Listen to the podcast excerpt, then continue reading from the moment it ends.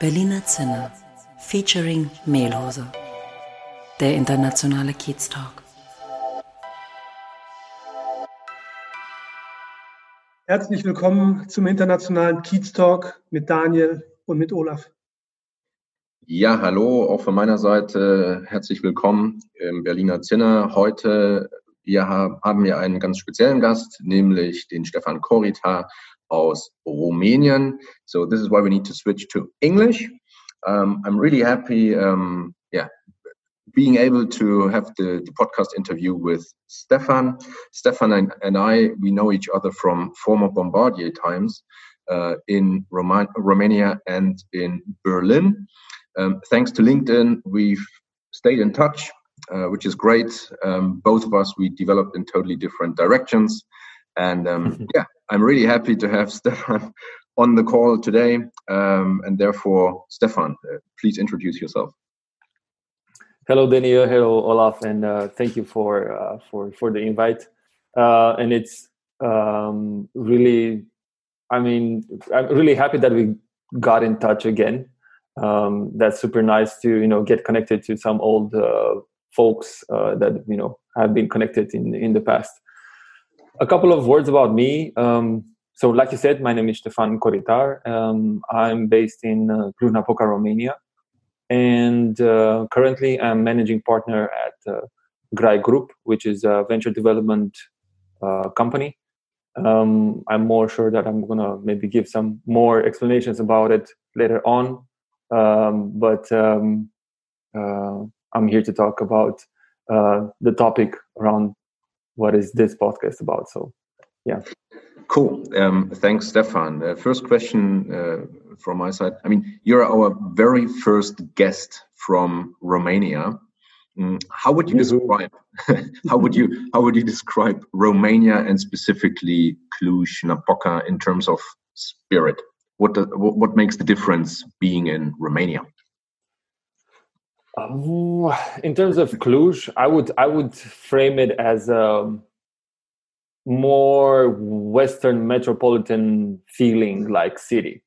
Um, why is that? It's because um, it's it's different from um, any other city that you have in Romania. And this is if you come to Romania, I have a tour of it in you know the major cities. It's enough to go to top five cities.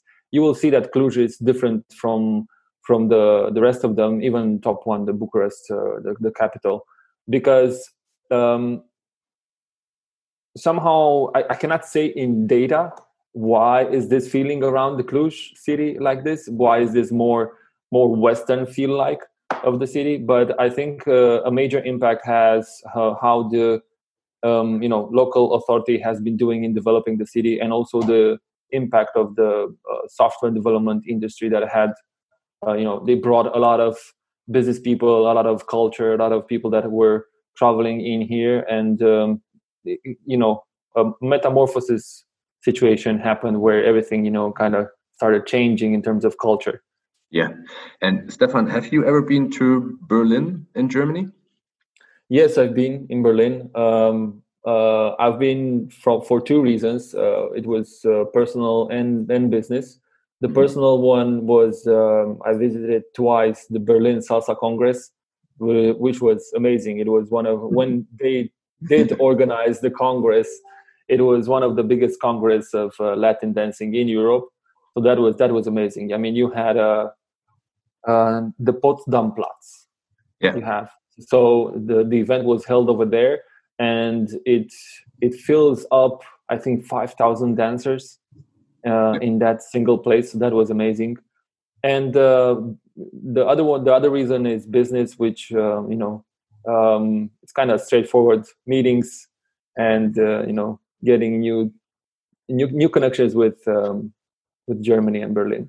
Yeah, Stefan, the, the um, I mean, I've been visiting Cluj Napoca, I think in 2013 and 2014 and um, personally, I, I, I really I, I, loved it. It was a uh, the spirit in in Cluj was it really reminded me on on yeah after the wall came down um, in, in in Germany there was so much uh, there's so much motivation um, highly motivated and intelligent people speaking so many different languages um, and, and there, what I felt somehow, and this is why I really loved it uh, over there, is um, there there was this willingness to to change, like whether it's your yeah. own career or it's the city or it's Europe or it's the world, it doesn't matter.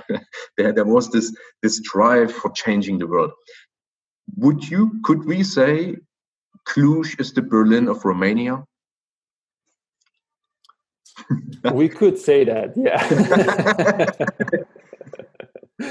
uh, in in a nutshell, yeah, we could say that uh, that it is it is the Berlin of Romania, um, and um, you have you know this real real life happening even right now. There's always a debate between Bucharest or Cluj, which is which is cooler, which is nicer in terms of you know their um, social imp- social dynamics, right? Uh, like you framed it. Uh, a, a, community that wants to you know uh, change the world that has that drive and uh, you know bucharest has this more balkanic feeling super fast uh, you know capital dynamic and cluj has this more like eerie eclectic um, lifestyle uh, combined with business um, together with changing um, you know like you said changing the world.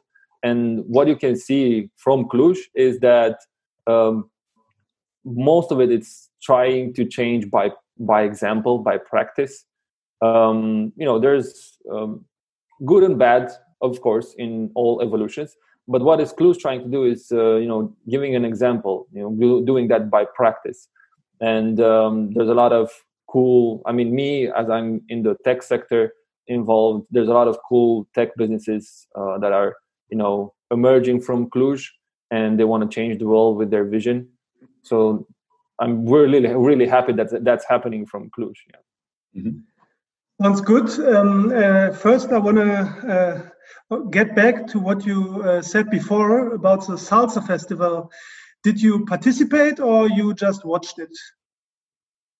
Uh, I participated and I also um, got involved in, um, let's say, a, a, boot camp, a dancing boot camp. You have well, these you know you always have somebody you, to look up into in any kind of social uh, context and we have these instructors in in the latin dancing world where um, they planned a boot camp where you could learn some choreography that they've come up um, on on the spot and then you can dance along with them on the stage so that is one thing that we did uh, i did took a, i did take a, a boot camp uh, with uh, Terry Tulu, it's one of my favorite dancers in salsa. So uh, we dance with him on the stage. So you're kind of a passionate dancer because I uh, probably wouldn't do that and I couldn't do that, but uh, it seems different with you. Yeah, well, um, I've been dancing for over, I think in total it could be over 15 years. Um, um, and más o menos it split. Uh, first half was uh, folklore dancing, and the second was salsa dancing. Um, and um, it's kind of in my blood, in my DNA. So it's really passionate. I'm really passionate about it. Uh, the, the the thing is that I kind of lost touch in the last couple of months, maybe even more with it because once the pandemic, and then the second uh, reason would be um, getting off the ground the business that we're building with my partner. So it was hard to go to the parties when you're tired. yeah, I can imagine. Okay. Um, yeah, it's not in my blood. It's maybe the different uh, between me, me, and you. But anyway, um, I have more questions about your professional life. Um, as I understood, you're now um, managing partner, partner at Cluj, and it's kind of your company. But before, you have been also an employee and um, maybe you can describe the differences um, when did you make the decision to be your own boss maybe um, and correct me if it's not the case. And um, how do you think about that uh, decision now? Uh, okay, so that would be, I think it was happening in 2017 when I decided to um, step outside of the context of being uh, an employee um, and and you know um, working for for somebody else um, because then you just switch and start working for your customers, not for yourself. so it's kind of the same uh, the same way, but uh, uh, the customers are different. So I did I did make the decision um, in 2017, and one of the biggest reasons for that was the fact that there was the first wave of funding, government funding, which was called Startup Nation, and you had a government fund, uh, grant of 44,000 euros that you could access. And um, while I was employed, I applied for that grant. I received it. It was granted to me. And that was a big uh, percentage as a, as a weight in my decision um, okay. to to go out and start, like you say, being my own boss and start navigating that entrepreneurial game. And are you happy with the decision? What changed in your personal life? I am happy with the decision. I even I think more than happy with that uh, because um, it it brought a lot of growth um, within that context of entrepreneurship. What I I mean, what I witnessed and what I've found out in that space is that the um, speed of learning new things in entrepreneurship is much um, higher and much faster. And even the, the the size of the things that you you learn in entrepreneurship is much bigger. So it's very accelerated in terms of in, in comparison with being employed. So being your own boss you start to learn even more things you know like you start learning accounting human resources um, operations uh, processes procedures all that stuff which kind of has to be done and it's not not maybe imposed is way too much to say but it's something that you have to do if you want you know your project to run smoothly to grow and so on. So i think it what changes is the motivation behind it. Kind of different right? So that's why it's interesting to look of how motivation structures and dynamics are set in enterprises and corporations um, in connection correlated with with uh, employees but yeah, I'm happy. Long story short, I'm happy. Good. Just to uh, deep a bit dive uh, to dive a bit deeper in this topic, um, how did you become an entrepreneur? Uh, you described, uh, yeah, you described um, external factors uh, which had an influence of making you an entrepreneur.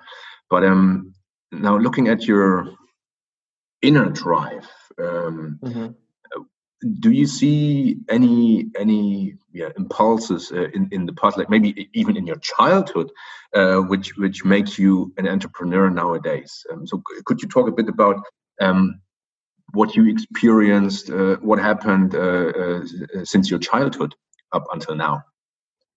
Yeah, um, I, I, can tell a, a, a not a, a funny story or a funny example of how I connect entrepreneurship with my childhood yeah. And um, this is one. This is a thing that I found out, uh, you know, in my personal development and mm-hmm. um, you know self-realization. Um, and um, the one thing that I came to was the moments when I was a child and I was building.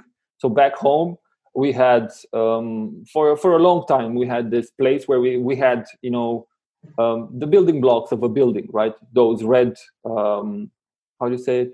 Bricks. Yeah. Red bricks. Yeah, thank you. So we had a big pile of red bricks, and what I did is that I took those red bricks and I started building a big, giant block of um, kind of a city, right? And then I took a hammer and I started paving the you know the the ground and building roads Okay. And um, within that city, uh, you know, we had these small Indians, pack- a big package of Indians, right, that you could have as a figurines and play with them. Mm-hmm. And I had like three or four packages um, that mom and dad bought it for me. And I took all those Indians and placed them, you know, strategically as, you know, people sitting in the balcony and then, you know, people sitting uh, uh, along the road. And then I put cars on the on the roads and stuff like that. Um, and that was one thing that kind of is linked to this entrepreneurial drive of mine is building things and being a visionary i haven't seen this and um, let's say recognized this um, quality of mine up until maybe recent times um, where i had the opportunity to work even with my partner to kind of claim the fact that I see, you know, future things and how things could be, like in terms of, you know, vision of how products can be built and stuff like that. Yeah. Um, and that's how, you know, that's how this kind of frames my internal motivation of being an entrepreneur um, mm-hmm. and building the future in brackets, right? Yeah, no, no, no. Sounds sounds really interesting, um, uh, and I, I fully understand um, like this development. Uh, what's interesting to me now is, uh, besides this visionary thinking and uh, building things uh, in, in, a modern way and looking forward, future thinking, how? So, why did you join the folklore ensemble in the age of sixteen? How how how does this fit? Um, mm-hmm. I'm just interested to to hear your yeah. logic behind that. Uh, so the folklore ensemble was uh, I don't know if it was something that I attracted or it was just a random universal thing that happened. it was uh, in the ninth grade, and uh, at that at that time, I was joining a group of of um, let's say rockers, like a group of people that were listening to rock music. Okay. So, like for for I think for two years of um, uh, of my you know upbringing, I was heavily into groups like Pantera, uh, you know, Slipknot, and all kinds of rock music bands. Okay. And um, in that period, there was this um, scouting and recruiting um, um project that was done by the Union of Slovaks and uh, Czechs in uh, in Romania. That they were recruiting uh, folk dancers for the new ensemble. Okay. And uh, so they came to our class, and uh, long story short, they recruited me, and a couple of other guys and girls from uh, from the from the class. And that's yeah. how we started uh, dancing folk. Um, i started loving it very much um, because um, kind of filled this creative part of me that you know um, was was um, set you know just um, being you know it was entertaining my soul. So it wasn't mm-hmm. very mental. It was you know a really good social uh, gathering for me and what I'm really happy about it is that um, it changed uh, the course of my life. So it could be uh, what I looking back, it could be drastically different. Going that path of you know having only rock um, yeah. energy influence around my city. I'm not saying it's wrong, but at that time specific uh, in on a, somebody's uh, you know timeline, being a 15, 16 year old uh, boy and getting into uh, only rock based communities could lead into something different than, than what I have today. So getting that folk ensemble route yeah. uh, gave me the opportunity to create a social gathering much more based on fun, uh, creativity, creativity, growth, um, you know, and challenging times um, at, at, at certain moments. And I think that was something that um, that was something that created meaningful relationships in my life. Mm-hmm. um, so it, it wasn't based on you know just going out partying and stuff like that. It was based on creating uh, meaningful partnerships and and friendships. And um, yeah meaning meaningful partnerships that's probably what you are still creating. Um, you talked before about building the future. And um, i mean you build new ventures you help companies with uh, digitalization or digital transformation. Um, is it for you important to um, help developing your country or maybe Eastern Europe? It is. It is. So, so kind of taking it from from what you said, it is super important for me to build meaningful partnerships. Um, because even from one of my um, uh, last um, uh, community webinars that we had, the speaker said that our nation, um, our culture, our working culture as uh, as Romania, um, there was a study done. I don't remember the organization that that, that has done it. Was built on um, let's say the, the first one was the mistrust of people um, within them, right? So that was one. And the second thing is that I'm just giving a context for what I want to say. and the second thing is um, the fact that the working culture of Romania comes from or has a huge background in engineering. So that's why we didn't have salespeople. So the government was doing the, all the sales and all the marketing, right? So the population was doing engineering and you know line factory work, and there was no sales and marketing and international and scaling and all that part of um, you know mindset building and operations. So that's why what I think that is happening right now in this you know last let's say 30 years of capitalism that is happening in Romania. All that sales and marketing and business development is happening in in terms of uh, operations of nationwide scale. It's happening right now, and that's why I think um, meaningful op- meaningful relationships are really important for that.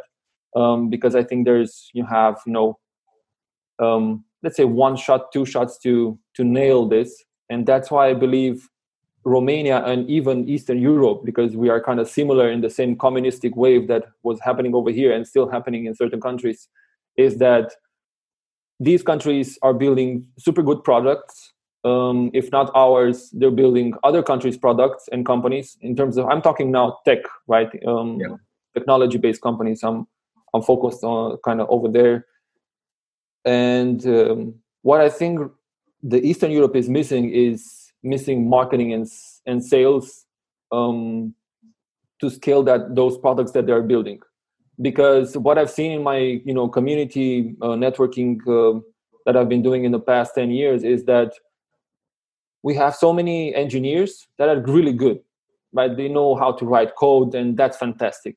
But then when you have a discussion with them around okay how are you thinking in terms of you know your um, go to market plan mm-hmm. what is your first target market your your target market you're you're attacking? What what is your buying persona? Um, what's your message that you want to get to, to to your you know people? And stuff like that. And you know they don't consider those things important. They're kind of looped in into this bias of you know my project my code is super yeah. slick and perfect right?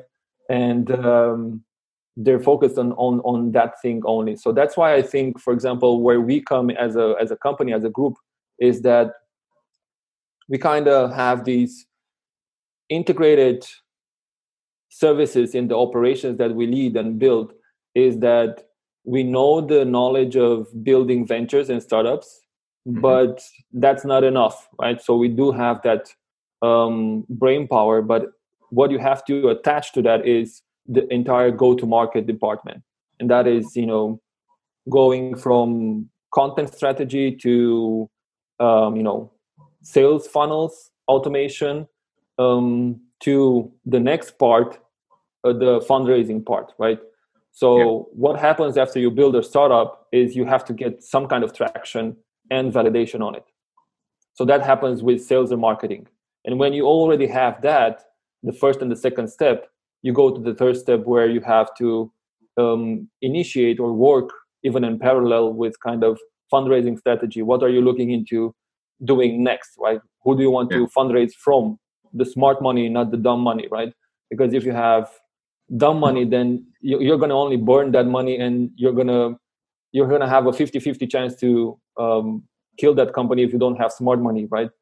And um, so that's the third step where we um, have in place consultancy based um, operations where we help startups scale yeah. those uh, companies. Stefan, uh, a quick question. Um, uh, so yes, I fully understood. Um, there's these uh, uh, yeah people with uh, high skilled people who produce either a very good product or a service, and you try to help them um, to look outside their box. I, I, guess these these kind of people we also have uh, in Germany uh, or everywhere in, in, in the world, and they, they just just need a, some sort of external expertise or drive or yeah, eye opener impulses. Mm-hmm. Um, what is your view on on international collaboration? So as you said, um, the products you are producing, for example, in Romania, um, they, they are groundbreaking and they are great. Um, how do you how do you bring that uh, over to other countries? For example, to Germany. Are you are you collaborating somehow? What what is your view on co international collaboration? So first of all, the view on on international collaboration is something that it has to be in the default plan of uh, of the startups scaling plan. Mm-hmm. Um, so I'm 100% on board with that, and I agree.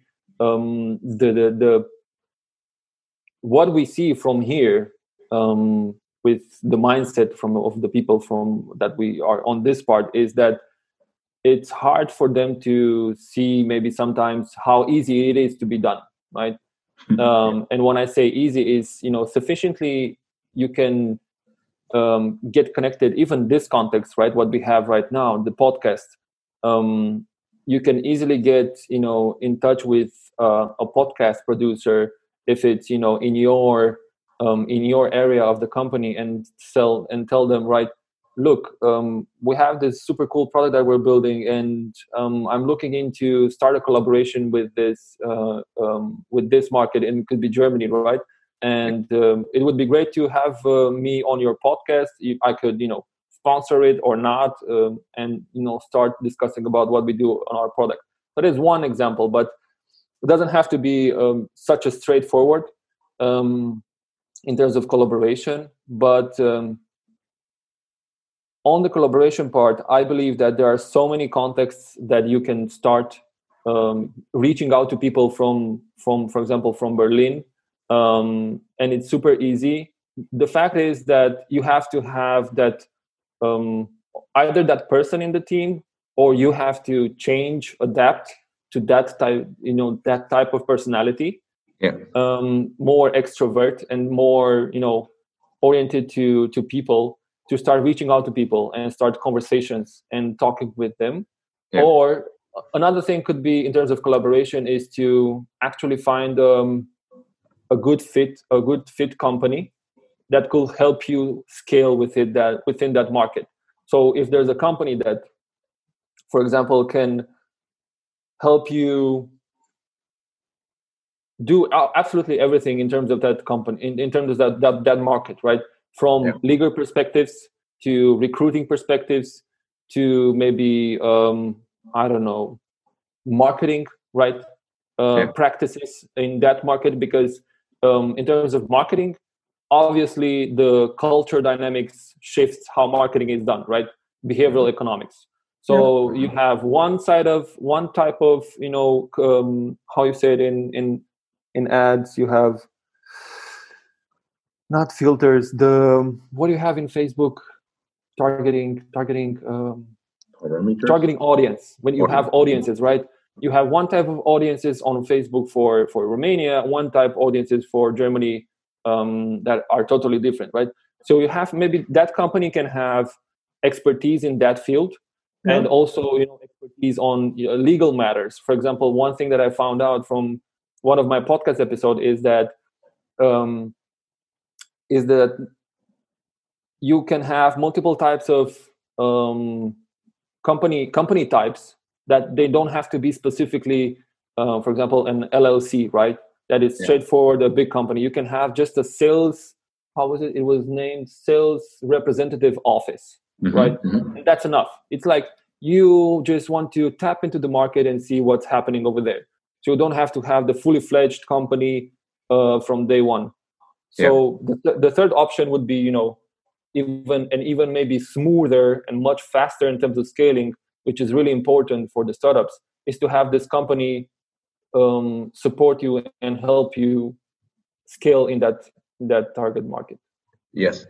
So okay, so uh, the outcome is yes, of course, you you see the potential, the growth potential in international collaboration, and of course, with your with your company, you you find ways uh, how how the market entry um, could happen. Now, we are slowly running out of time, but I have a, I have one complex question to you. you you said, I mean, you were talking about your about your motivation and how you were as a child and uh, how this reflects your career uh, as an entrepreneur. Uh, you also said you you joined this uh, this folklore ensemble, which which shows to me you have quite uh, quite diverse interests. Um, but these these interests and how you are this this makes your identity um, as, Stefan. Now, yeah. on a more on a more, more society level, um, you have the Romanian or the Cluj culture. Yeah. Um, at the same time, um, we need this international collaboration and exchange, which will also influence the identity um, um, of the various people engaged or stakeholders engaged.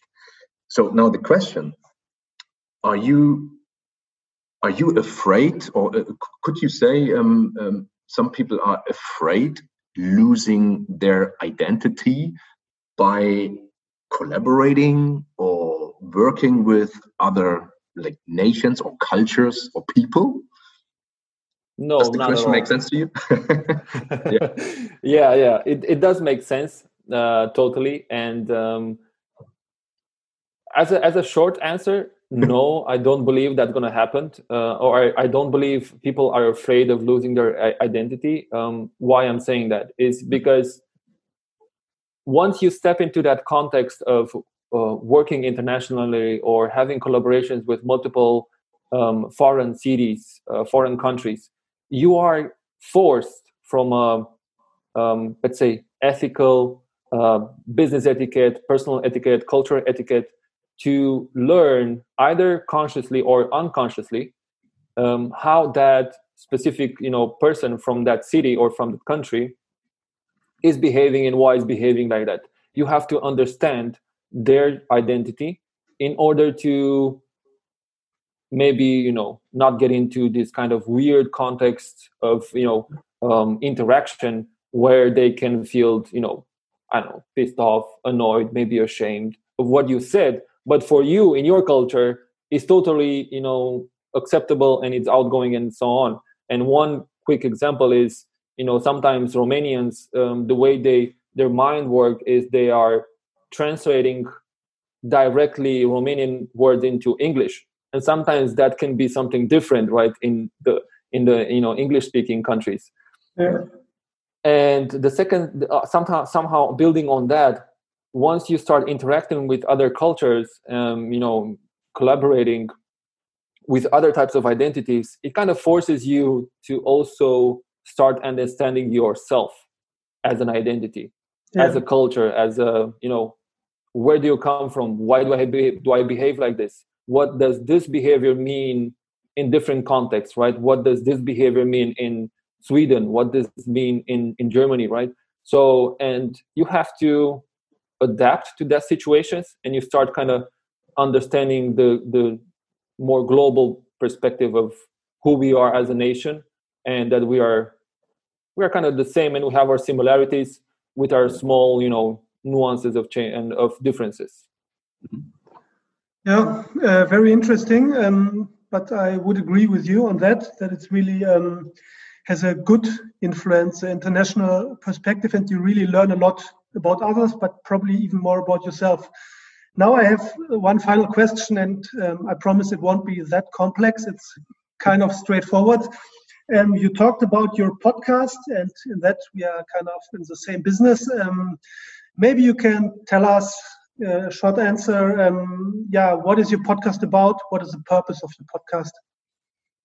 Sure. So the podcast is called uh, Tech Talk and uh, the purpose of that tech uh, uh, tech talk um, or podcast overall is um, just to give the Eastern European entrepreneurs a platform where they can have a voice and people can start learning uh, bit by bit about you know what is technology about? You know what does that you know startup called i don't know um, Sumify, right? Weird name doesn't tell you what it does. Um, what does that startup do and how did they come up with that product? So that is somehow somehow what I want to portray with that podcast. Um, getting you know Eastern European entrepreneurs, small startups, uh, and even big um, to to the bigger masses and understand how the tech startup business works. That's in a nutshell. Great. I think that's really great, and uh, I think there's uh, lots of yeah collaboration space for the future. I of would course, say yes. between between uh, Berlin and uh, Eastern Europe or Cluj. And uh, yeah, we, we are at the end of our podcast. Uh, personally, I think this was very much enlightening. yeah. Great other perspectives. I mean, as, as we said, then we, we had Americans here, the Russians, Eastern Europe, Romania. um, so let's let's think about um, how we could collaborate and add value to our audiences uh, in the different worlds and bring them yes. together. And uh, yeah, I, I, that would be really great. So thank you, uh, thank Stefan, you. for your time. And thank you for your, yeah. Thank you for your invitation, and um, I'm pretty sure that we will have uh, multiple contacts and um, let's say opportunities where we can collaborate and and start you know building like we said building more meaningful relationships exactly and like i said in the in the in the beginning i'm really happy that we got in touch again um. So yeah. uh, we have to thank uh, the magic of podcasting true so thank you stefan have a good day then. thank you you Bye-bye. too bye